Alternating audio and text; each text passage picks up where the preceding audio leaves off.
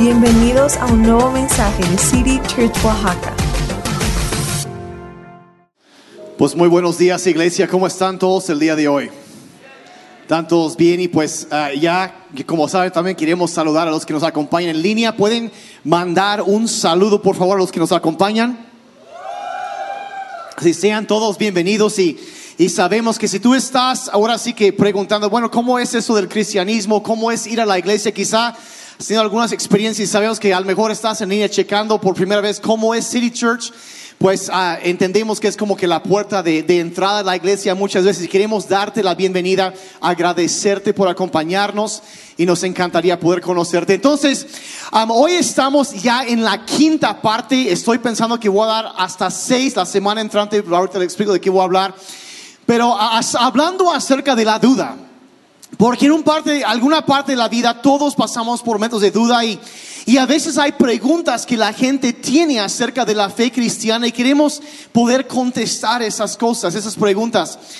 Y yo he notado a través de, de muchos años, ya yo tengo más de 20 años de ser pastor y, y nací en cuna cristiana, he estado en el cristianismo toda mi vida, he estado en centenares de iglesias en varios continentes, he ministrado en muchos lugares y yo he notado a través del tiempo que muchas veces las dudas o las preguntas que la gente tiene acerca del cristianismo no es tanto acerca de cómo lo que Jesús hizo o cómo él amaba a la gente, cómo él vivía, pero es más bien la duda o la pregunta que le surge a mucha gente es por algunas de las cosas que Jesús alguna vez dijo o lo que Jesús afirmó ser.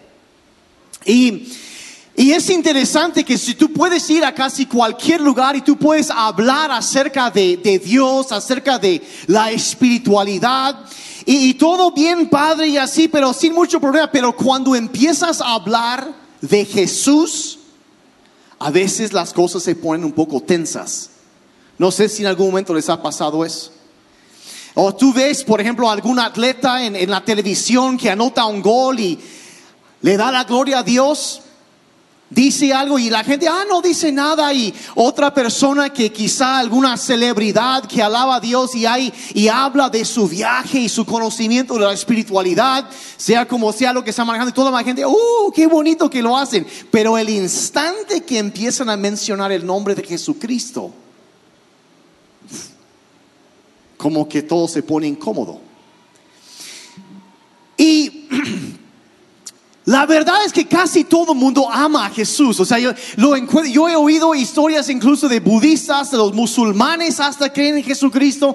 Y todo el mundo lo ama porque era, es imposible no amarlo. O sea, lo ves como él actuaba, las cosas que él hacía, la manera que él amaba a la gente que los demás rechazaba, a los pecadores. Todo esto, o sea, la, la verdad, pasaba tiempo con ellos, se oponía a líderes religiosos que oprimían a la gente y la neta lo acusaron de pachanguero que se le pasaba en fiestas. O sea, el tipo, miren, la verdad, yo sé que a lo mejor no cuadra con la teología de mucha gente, pero llenaba los tambos de vino en las fiestas cuando se acababa.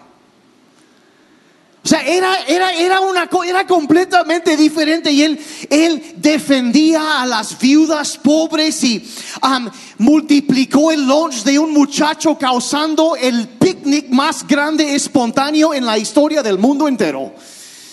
Todo esto hizo y, la verdad, y toda la gente les encanta cuando hablan de esas cosas. Pero luego cuando él empieza a decir algunas cosas, como que de pronto ya no nos gusta o no les gusta a la gente tanto. ¿Y a qué me refiero? Me refiero precisamente a sus, lo que podemos llamar reclamos de exclusividad. La exclusividad. Y miren, la verdad, cuando tú ves la vida de Jesucristo, te das cuenta que Él era muy humilde en sus acciones. La Biblia relata que en un momento Él tomó un jarro de agua y empezó a lavarle los pies a los discípulos. Él no era una persona orgullosa, engreída, altiva. No, no, no. Era una persona muy humilde. Y, y vemos eso, pero al mismo tiempo nos damos cuenta que Él dijo algunas cosas que pareciera ser que no, como que de pronto no era muy modesto en su forma de hablar. Porque, por ejemplo, una, vez muere un amigo suyo, Lázaro, y Jesús responde a las noticias en lugar de, ay, pues que, no, Él dice, yo soy la resurrección y la vida. Y ahora eso es un reclamo bastante, eso es una aseveración bastante fuerte cuando te detienes a pensarlo. O sea, si tú conocieras una persona y dijera, yo soy la vida. Y el que cree en mí nunca morirá jamás. Entonces te empieza a pensar, bueno, o como dijo un escritor muy famoso, Solo existen dos opciones cuando piensas de Jesucristo. O era cierto todo lo que dijo, o estaba loco de remate. Él dijo, yo soy la resurrección y la vida. Y, y después Él está sanando a gente en el día de reposo, el sábado, cuando no debían trabajar. Y la gente, los líderes religiosos tratan de frenar lo que deje de, de sanar a la gente. Y Él dice, no, yo soy el Señor del sábado. Reclamando divinidad. Y, siguen las, y luego un día la gente está siguiéndolo y se voltea y les dijo, el que no, dice, el que ama a su papá y a su mamá más que a mí, no es digno de seguirme. Y como que de pronto empieza a ver esa clase de comentarios y dices, bueno, esos son palabras muy fuertes. ¿Y qué hacemos con eso? Entonces, de nuevo, la razón que algunas personas, incluso muchas personas, dudan del cristianismo no es por lo que Jesús hizo, por su manera de vivir, sino más bien por las cosas que Él dijo y cuestionan si eso sería posible. Y, o sea, él dijo en un entonces que él y el Padre eran uno, afirmando así que era Dios mismo y que Él es el único camino a Dios. Eso es bastante exclusivo Juan 14 encontramos la historia de donde él está hablando con sus discípulos. Él pasaba la mayor parte de su tiempo con sus discípulos y les estaba explicando, voy a ir a prepararles un lugar y, no pueden ir ahorita, pero después van y, se acuerdan que Tomás, que hablamos de él, él dijo, eh, pero, pero ¿cómo? ¿A dónde vas a ir? ¿Y, y cómo va a ser esto? Y, y en el verso 6 de Juan 14 dice, Jesús le dijo, yo soy el camino, la verdad, y la vida. O sea, eso en sí, si te detienes, o sea, yo soy el camino. Yo no soy una verdad, como mucha gente hoy en día afirma que hay muchas verdades, sin tomar en cuenta que muchas de ellas son incongruentes porque se cancelan uno a otro, pero no dice él, yo soy la verdad y también la vida. Y dice, y nadie viene al Padre si no es por mí. Entonces la pregunta que surge en todo eso, la gente empieza, a, como digo, la gente ama a Jesús, ama cómo vivía, ama cómo amaba, pero la gente hoy en día no les gusta las cosas que él afirmaba. Cuando él dijo, yo soy el único camino para Dios para llegar a Dios. Yo soy el único. Y la gente hoy en día, entonces se queda viendo dice, bueno, o sea, eso está como que muy, ah, ¿cómo no? O sea, no puede ser. No puede ser, o sea, es muy excluyente. Es muy exclusivo. ¿Y cómo es que, o sea, quién se cree él para atreverse a decir que esa es la única manera de llegar a Dios. ¿Qué derecho tiene de decir esa clase de cosas? O sea, no es justo. O sea, ¿quién más habla así? O sea, queremos ser eh, tolerantes, queremos ser incluyentes y tomar en cuenta a la gente. Y, y qué derecho. Y mira, y hay tanta gente hoy en día que dice, mira, no importa tanto lo que crees y, y, es que la verdad dicen todas las religiones son iguales y, y todas las religiones llevan a Dios y, y así todo es lo mismo, todo es igual. Y mira, voy a decir de entrada, suena como que razonable cuando no has estudiado estas cosas y se siente como que amoroso.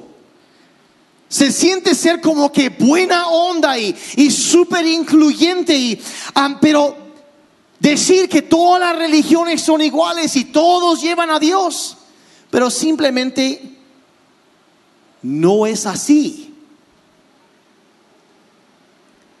Y la pregunta que surge de mucha gente, bueno, si es tan exclusivo el cristianismo, entonces la pregunta que luego surge en su mente es lo siguiente. ¿Soy demasiado malo para Dios? O sea, ¿puedo acercarme a Dios o soy... ¿Qué pasa con eso? ¿Es realmente el único camino hacia Dios? O sea, ¿será que todas las religiones llevan a lo mismo o cómo será? Entonces lo que quiero hacer en los siguientes minutos, y aunque admito de entrada que es absolutamente imposible que yo en unos cuantos segundos puedo dar una explicación completa de, de, varias diferentes religiones, no es posible, ni siquiera puedo dar en segundos una explicación completa de lo que es el cristianismo, pero para, como digo, hay mucha gente que piensa que todas las religiones son iguales. Entonces rápidamente quiero mencionar algunas de las religiones principales que existen en el mundo y su premisa central, o sea, la creencia central que ellos tienen. Como digo, no es posible que yo pueda resumir eso. Y quiero decir lo siguiente también, que va a sonar un poco raro al mejor de un pastor, pero quiero admitir y decir lo siguiente, que yo creo que hay, sí, hay algo de verdad Y hay también algo de belleza en casi todas las religiones grandes del mundo. Pero la cosa es, no son iguales. No son iguales. Por ejemplo, si hablamos del budismo, la premisa central del budismo es que no hay Dios ni una existencia final. O sea, no es como que termina, sino que lo que sucede es que cuando mueres vuelves a nacer. La reencarnación. Y dependiendo de cómo te portaste en ese ciclo, cuando vuelves a nacer, eso determina qué vas a hacer cuando vuelves a nacer. Entonces, eso es, es, es una idea y es, y es un ciclo, según ellos, un ciclo interminable, nunca va a terminar. El hinduismo tiene algunas similitudes con el budismo y es, habla de un Dios, pero un Dios impersonal, que no es posible realmente interactuar o conocerlo a Él. Y la manera que la gente lo puede o puede acercarse a lo que ellos llaman la deidad es a través de ídolos, estatuas, y al hacer homenaje o sacrificios a estas estatuas e ídolos, la gente puede acercarse a algún ser impersonal. Y luego, por ejemplo, en esos dos, entre el budismo y el hinduismo, um, ni uno de los dos incluye el concepto del perdón de los pecados. No existe. No existe ese concepto y lo que ah, los dos como que se hacen, la gente cree que puede conseguir algo de, de ayuda sobrenatural y los dos creen un concepto que llaman la karma. ¿Cuántos han oído hablar de eso? Y que él dice, bueno, básicamente uno dijera, bueno, pues al parecer que es lo que siembran, eso van a cosechar. Eh, algo así, ¿no? O sea, como que agarran. Entonces, como que algo parecido, como que hay algo ahí. Ahora, si, si, si vienes más hacia el occidente, ya sales del oriente, entras lo que viene siendo el medio oriente, lo que es más común es el islam. los musulmanes, y ellos adoran a un Dios que llaman Alá. Y es un Dios personal. Ahora sí es diferente que lo que las otras religiones consideran. Si empezamos a ver muchos contrastes aquí, ellos creen en un Dios personal, no creen en dioses secundarios. Hay una prohibición total acerca de los ídolos. Entonces rechazan la adoración a los ídolos y eh, la, premisa central del Islam es que tu estatus o tu condición delante de Alá, del Dios que ellos eh, adoran, depende de tu nivel de devoción y de las buenas obras que tú puedes hacer. Entonces vemos que es completamente diferente lo que las religiones orientales y luego agarras en lo que es la nueva era, que es una mezcolanza un poco de todo que enseña que no hay un Dios personal. Y eso es entre teología, entre teólogos lo que llaman el concepto que la nueva era maneja es lo que llaman panteísmo. Ahora, para contrastar eso con el cristianismo, el panteísmo es cuando agarra y señala y dice que todo es Dios. Todo es Dios. En ese árbol hay que cuidar el árbol porque el árbol es Dios. Y no hay que hacer, porque es y, es, y esa piedra es Dios, y el universo, y el cosmos, y, todo esto, y, y, una, y luego puedes agarrarte unos cristales, y vamos a canalizar la energía del cosmos, y todo eso. Y ahí es donde piensan, ah, pues consíguete una buena pirámide para que te sane y lo pones en un lugar ahí. Y esa clase de cosas, que eso trae las buenas vibras y la energía. todo, eso, a mí que hay una conciencia superior, pero es, es, es, es, la creación, es Dios. Ahora, y como digo, no, no, no puedo explicar todos los detalles, pero en general es eso. Y luego tenemos lo que es el cristianismo que cree en un Dios personal, que ama incondicionalmente, que envió a Jesucristo a este mundo a hacer un sacrificio por el pecado de las personas porque el mundo se había apartado de Dios y, enseñan un concepto que se llama la trascendencia de Dios, donde Dios es el origen de todas las cosas y Él está por encima de la creación. Y la creación no es Dios, pero está en Dios y existe por Él y por su voluntad y que es bueno porque Él lo creó, pero debido al pecado de la humanidad cayó y está bajo una maldición. Ahora, y es el único que habla del concepto del perdón de los pecados. Ahora, ahí te habrás dado cuenta que hay, no todas las religiones son iguales. Y no es posible que todas sean ciertas.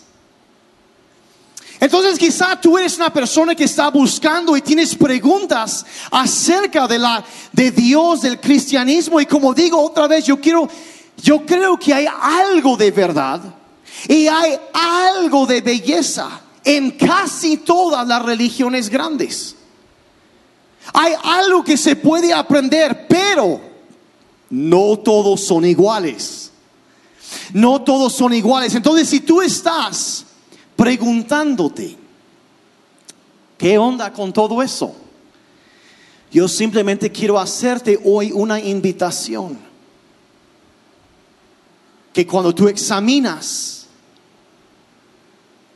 con ojos, con mente abierta, te quiero invitar hoy a que consideres a Jesús que consideres a Jesús. Y ahora, no que me consideres a mí, porque yo no soy perfecto, no, no que consideres nada más a City Church, no estoy, no, porque no somos perfectos. Todos podemos crecer en algo, pero yo quiero invitarte a que consideres a Jesucristo. Yo quiero mencionar específicamente tres aspectos de la vida de Jesucristo para la hora de decidir qué es lo que tú quieres hacer, qué verdad quieres abrazar.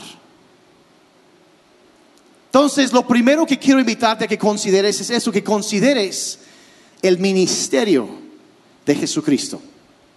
Que consideres el, el ministerio de Jesús. Cuando ves a Jesús, ahorita como hablaba, como Él ministraba a la gente, como él llegaba y tocaba. Y hace rato en la oración mi esposa estaba hablando de un día que, que él llegó y sanó a 10 personas leprosas que los demás rechazaban. Y él estaba ahí y sanó a esas personas.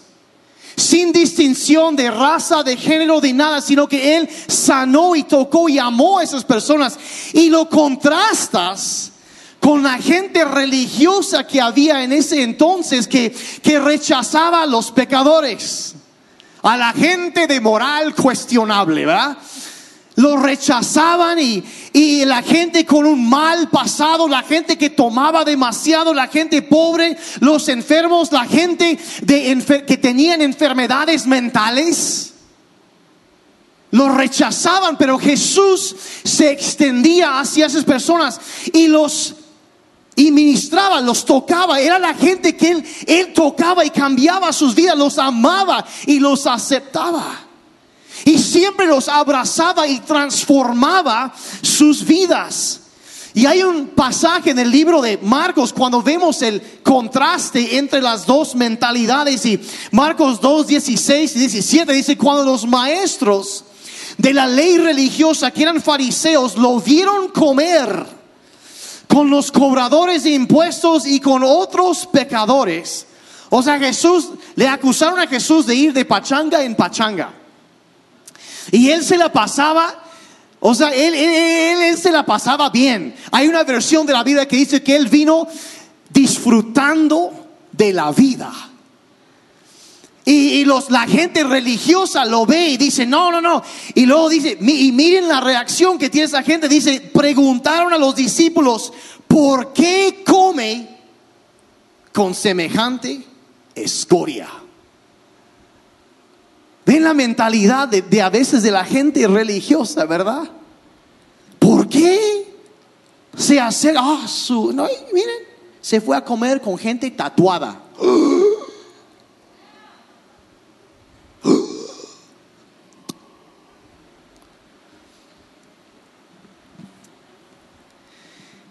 Y pueden imaginar qué habrá sentido la gente que estaba ahí sentado con Jesús porque los estaban señalando a ellos.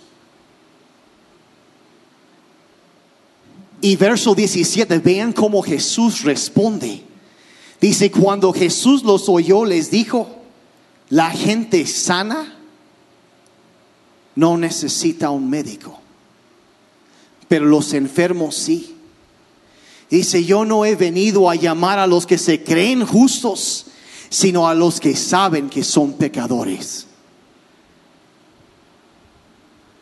¿Qué habrías tú sentido estando sentado y, si, y con las batallas, las luchas, las, las, las, las los malos hábitos, las adicciones, las, todas las broncas que traes y de pronto oyes a Jesucristo diciendo, ¿sabes qué? No es para la gente que se cree buena. Yo vine para a los que reconocen que necesitan de la ayuda de Dios. ¿Qué habrías sentido al oír eso de parte del Señor? ¿Cómo era su ministerio? Y miren, o sea, empieza a examinar lo que hacía. Abría los ojos de los ciegos y, los, los oídos de los sordos. Echaba fuera demonios donde iba, vaya. O sea, caminaba sobre, los, sobre el agua, levantaba a los muertos. Y si, y si mira, sus críticos nunca cuestionaron sus, sus milagros. Nunca dijeron que no era cierto. Lo reconocieron más bien. Pero querían que, dejar, que dejara de hacerlo. Es lo que querían porque la atención de la gente se iba con él y este, se ponían celosos y e, ellos querían que dejara de, de hacerlos, mira, que dejara de ayudar a la gente. Y, los milagros, y voy a decir una cosa. los milagros de Jesucristo siguen. Siguen. Porque yo sé que hay personas aquí que me lo han dicho. Gente que me dijo, yo tenía un problema con el alcoholismo. Ya estaba perdiendo mi familia. Ese demonio me estaba destruyendo la vida. Y alguien me invitó a la iglesia. Y hablaron de Jesucristo. Y cuando me invitaron, que yo pusiera mi esperanza en Él y le pidiera su ayuda. Yo no sé cómo decirlo, pero en un instante algo cambió dentro de mí. Y desde ese momento en adelante, a lo mejor no soy perfecto, pero no soy el que era antes. Y miren, esos milagros se siguen dando. Sigue sucediendo, el, el ministerio de Jesucristo sigue dando esos mismos resultados. Es posible que la gente sentada junto a ti sea uno de esos milagros. Quizá Él te sanó. Él sigue haciendo esas cosas. ¿Y cuántos pueden decir eso? Yo he sido transformado por Jesucristo. No soy perfecto, pero gracias a su poder yo no soy el que antes era. Y eso es lo que sucede. Entonces te invito a que consideres el ministerio de Jesucristo. La segunda cosa que tú, si tú estás buscando y preguntando, bueno, ¿cuál de estas religiones, de todo esto? La segunda cosa que te quiero pedir que examines es después que consideres los, el ministerio, pero también te pido que examines y consideres la resurrección de Jesucristo. La resurrección de Jesucristo. Ahora, ¿qué es la historia central de la Biblia? ¿Qué es lo que nos revela acerca de Dios? Sabemos que Dios nos ama, pero también sabemos que Dios odia el pecado y la maldad. Y la Biblia nos enseña que en un momento Dios se dio cuenta que la raza humana no podía salir de del desastre que ellos habían armado. Entonces Dios, lo que la Biblia dice es que Dios vino a este mundo. Se hizo hombre. E incluso dice que Él tomó nuestros pecados sobre él, se hizo pecado. Y luego, este hombre, Jesucristo, entregó su propia vida y la gente religiosa lo mató. Lo clavaron en una cruz. Y él sabiendo aún la maldad de la gente, estando en esa cruz, él dijo, Padre, perdónalos porque no saben lo que están haciendo. No saben lo que hacen. Y luego dijo, terminado es.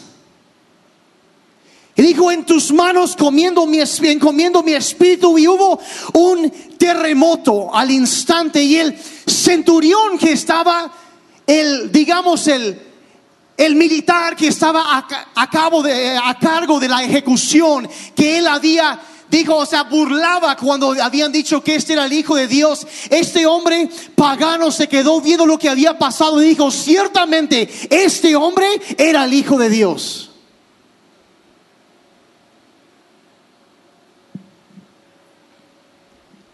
Y luego, tres días después, una piedra enorme es quitada de una tumba y el lugar donde su cuerpo estaba queda vacío.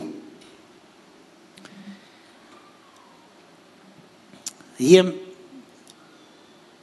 empiezan las historias, empiezan las, las, cosas que hablan de eso. Y el apóstol Pedro dice en Hechos 3, verso 15, dice que ustedes, dice, mataron al autor de la vida otra vez el reclamo de Jesús Cristo, yo soy el camino, la verdad y la vida. Dice, ustedes mataron al autor de la vida, pero Dios lo levantó de los muertos y nosotros somos testigos de ese hecho. Entonces, surge, y por ejemplo, tú lees al principio del libro de, de, Lucas, habla de personas que fueron testigos oculares de la gloria del Cristo resucitado. Que en una instancia más de 500 personas, todos juntos, lo vieron resucitado. Y era tan la seguridad de esta gente que ellos, ellos salieron y, y, de ahí empezaron los rumores. Los judíos empezaron un rumor de que, ah, es que se llevaron el cuerpo para esconderlo, para decir que se había resucitado. Y luego hacen un, y siguen esos rumores todo. Y, y hasta la fecha hay gente que cree que 11 hombres, o sea, los discípulos menos Judas, once hombres incultos, campesinos, pescadores, gente que no tenía preparación, de pueblitos en medio de la nada, en el Medio Oriente, armaron la conspiración más grande, más elaborada y más a prueba de balas la conspiración más secreta en la historia del mundo entero. Lograron armar esta conspiración y mantenerlo en secreto. Y todo eso lo hicieron sin motivaciones personales, a costo terrible personal, individual a cada uno de ellos. De hecho, de esos once, diez murieron como mártires. Y el único que no murió como mártir, el apóstol Juan, lo metieron en, el aceite hirviendo y no murió. Así que lo sacaron y lo mandaron a la isla de Patmos y ahí murió.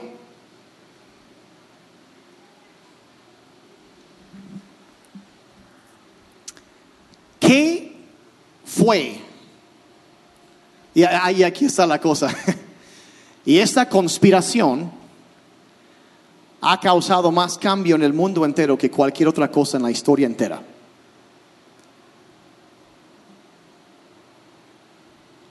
Tienes que considerarlo. Tienes que pensar en los hechos y examinarlo. Entonces, hay que considerar el, ministerio de Jesús.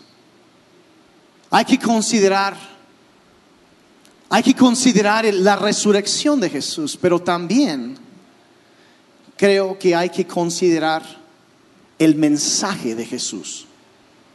Cuando vemos esos reclamos de exclusividad, necesitamos examinarlo. Ahora este apóstol Juan el que hirvieron en aceite y que no murió y después lo mandaron a la isla de Patmos. Él habló de la importancia de no creerle a todo mundo, de no aceptar ciegamente a toda cosa que la gente pueda hablar. Dice, no creen a muchos espíritus, a todo espíritu, porque hay muchos falsos que hay. Hay muchas cosas falsas que existen en este mundo. En 1 de Juan 4, verso 2, escribió lo siguiente, dice, esa es la manera en que sabremos si tienen o no el Espíritu de Dios. Si una persona que afirma ser profeta, o dice, o afirma, otra versión dice, afirma tener el Espíritu de Dios, reconoce que Jesucristo vino en un cuerpo humano, esa persona tiene el Espíritu de Dios. Ahora les quiero dar como una reflexión y los quiero les quiero invitar a que piensen acerca de la profundidad de lo que hay en este verso, porque cuando te detienes a pensarlo, y esto voy a reconocer esto, yo estoy jalando de varias partes, y este pensamiento viene de un, autor que se llama Tim Keller. Y él, él dijo lo siguiente, dice, él habla de este pasaje, dice que la escritura dice, dice que vino en un cuerpo humano en un cuerpo humano. Y quiero que tomen nota de lo que no dice ahí. No dice nació. No dice eso. Ahora sí, en varios lugares sí, o sea, sí, obviamente tuvo que nacer. Pero una y otra vez en el Nuevo Testamento encuentras eso de que Jesús vino. Sí, vino. Vino a este mundo. Ahora, eso es lo que quiero que piensen. Si vino a este mundo, por lógica, eso significa, es necesario que antes de venir a este mundo, estaba en otro lugar.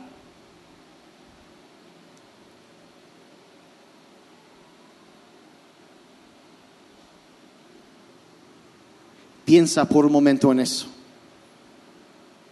Si Él vino a este mundo, significa que antes de venir estuvo en otro lugar. Ahora,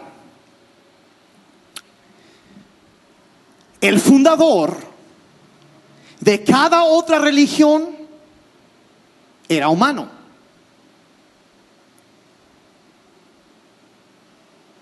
Si fuera Confucio, si fuera Buda, si fuera José Smith, si fuera Mahoma, si fuera, todos eran humanos. Cada uno de ellos eran humanos. Pero aquí dice que Dios se vistió de carne humana. Vino a este mundo desde otro lugar. Vino desde otro lugar. Y este detalle que eso vino a ser, no, o sea, que él vino a este planeta, es lo que estoy diciendo. Eso es distintivo del cristianismo.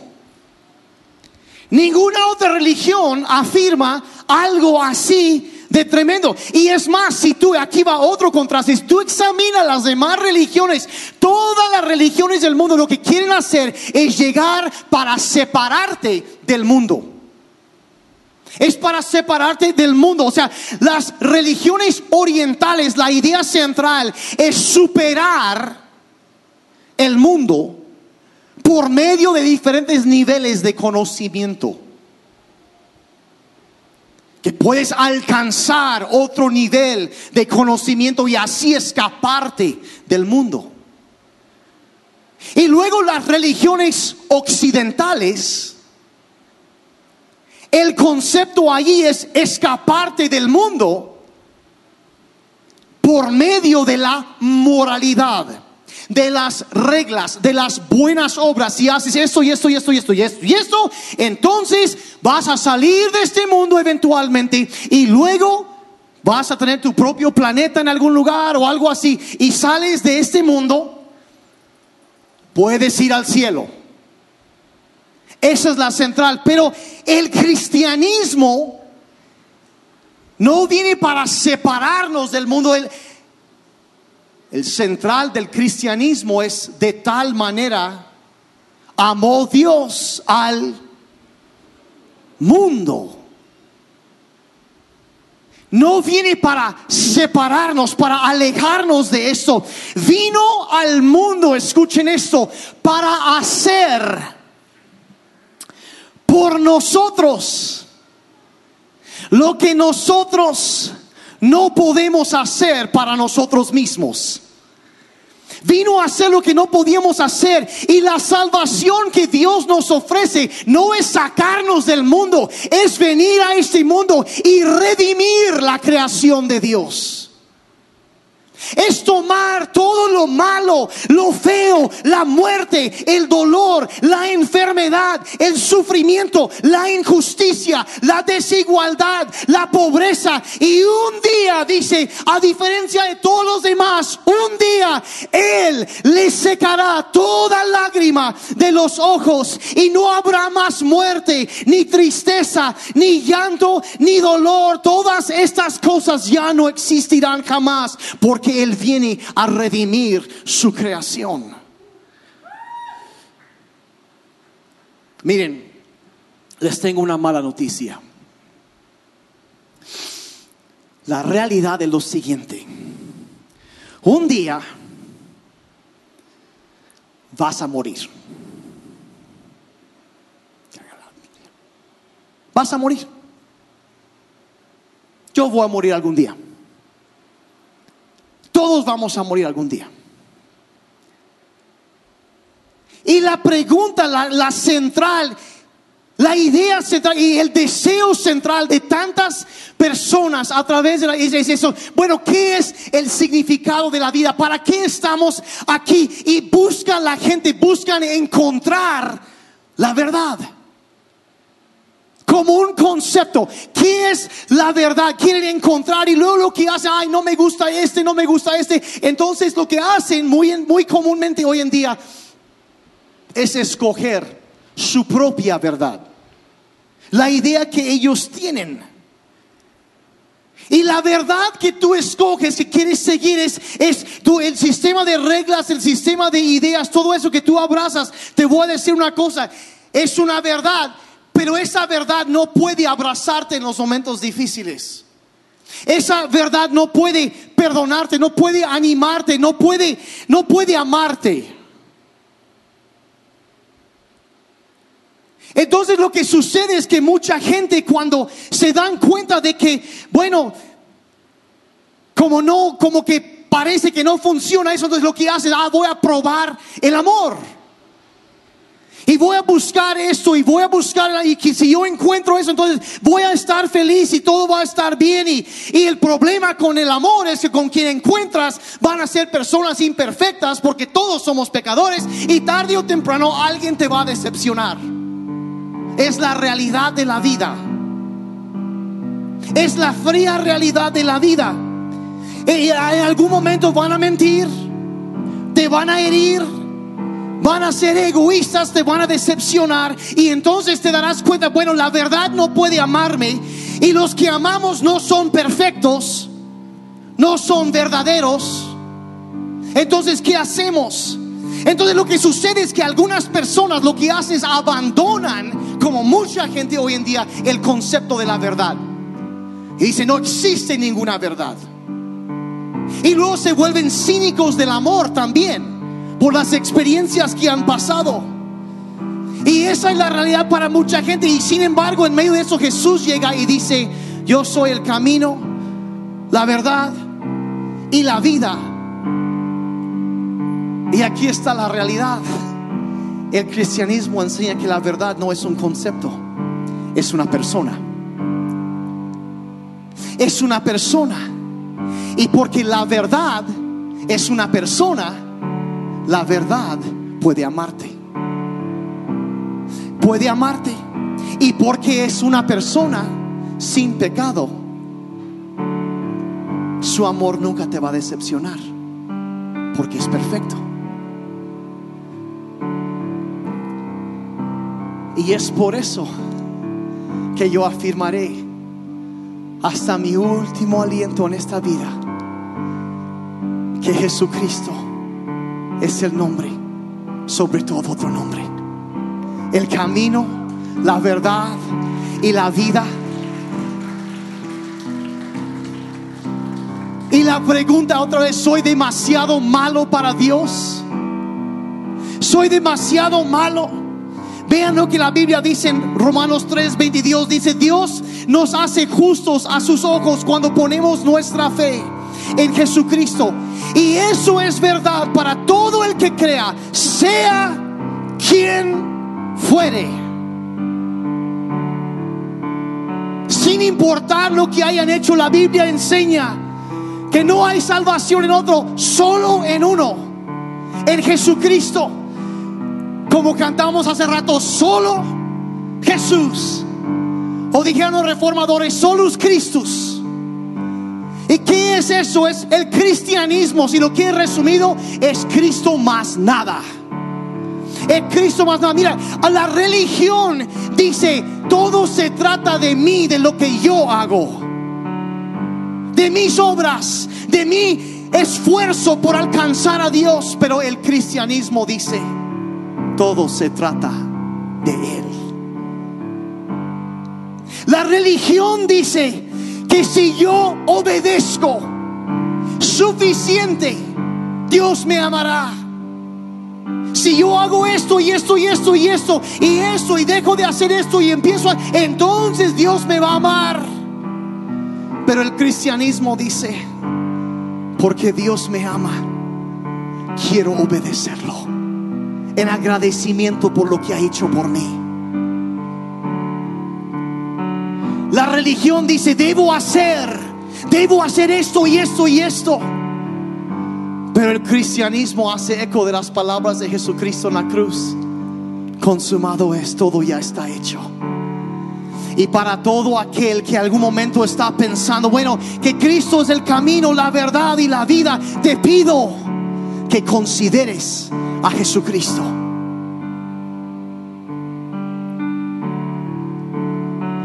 Ah, lo dicen, el cristianismo es muy exclusivo, es excluyente. Y seré el primero en admitir que a veces la, la iglesia ha sido así. Pero el cristianismo, lejos de ser algo exclusivo y excluyente, es el único que realmente es incluyente. Porque es el único que permite que la gente más débil, la gente más rota, la gente más necesitada y los peores pecadores encuentren el perdón de Dios y reciban vida eterna. Cristo más nada. Cristo más nada. Ese es, eso es. Mira, mira, ciertos ojos un momentito. Yo no sé en qué punto, en dónde estás en tu caminar, tu, tu, eh, tu viaje espiritual. Yo no sé en dónde andas. Yo no sé ah, en qué, dónde has buscado. Yo no sé en qué punto estás. Pero lo que yo te pido hoy es que consideres a Jesucristo. Que consideres a Jesucristo. Yo escojo creer en la evidencia. Yo escojo creer en Cristo. Padre, queremos darte gracias por Jesucristo. Padre, gracias que alguien vino del cielo. Y Señor, queremos considerar, Señor, su ministerio, queremos considerar su resurrección, queremos también considerar su mensaje.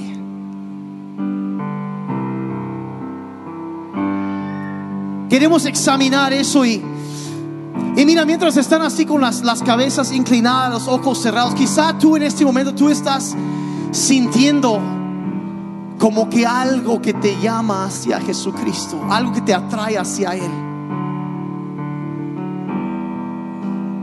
Mira, yo quiero decirte que City Church existe para que la gente pueda conocer a Dios.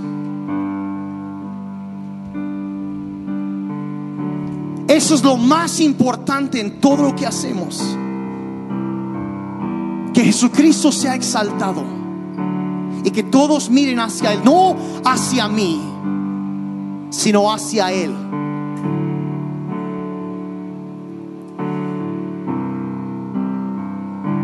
Y mira, si tú nunca has, nunca te has acercado a Jesucristo, nunca te has, y sientes que algo te está moviendo ahorita, y no es que yo sea profeta o no, sino simplemente yo sé cómo Dios opera. La Biblia dice que el Espíritu Santo de Dios viene y da testimonio, o sea, nos habla adentro de nosotros, nos hace saber acerca de Él.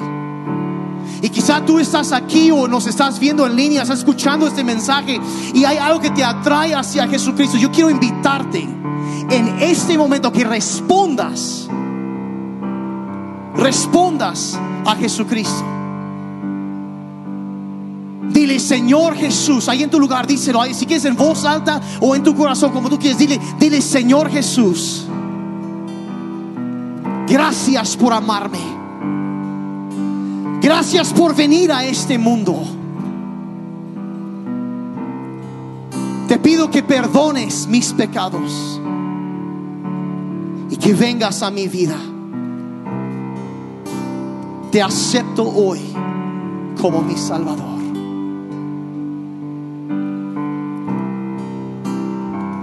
Padre, te pido en este momento que traigas la confirmación de tu Espíritu Santo.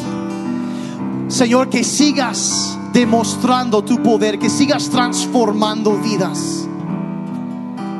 Y que cada uno de nosotros podamos, Padre, conocerte cada vez más y ver tu obra milagrosa en nuestras vidas.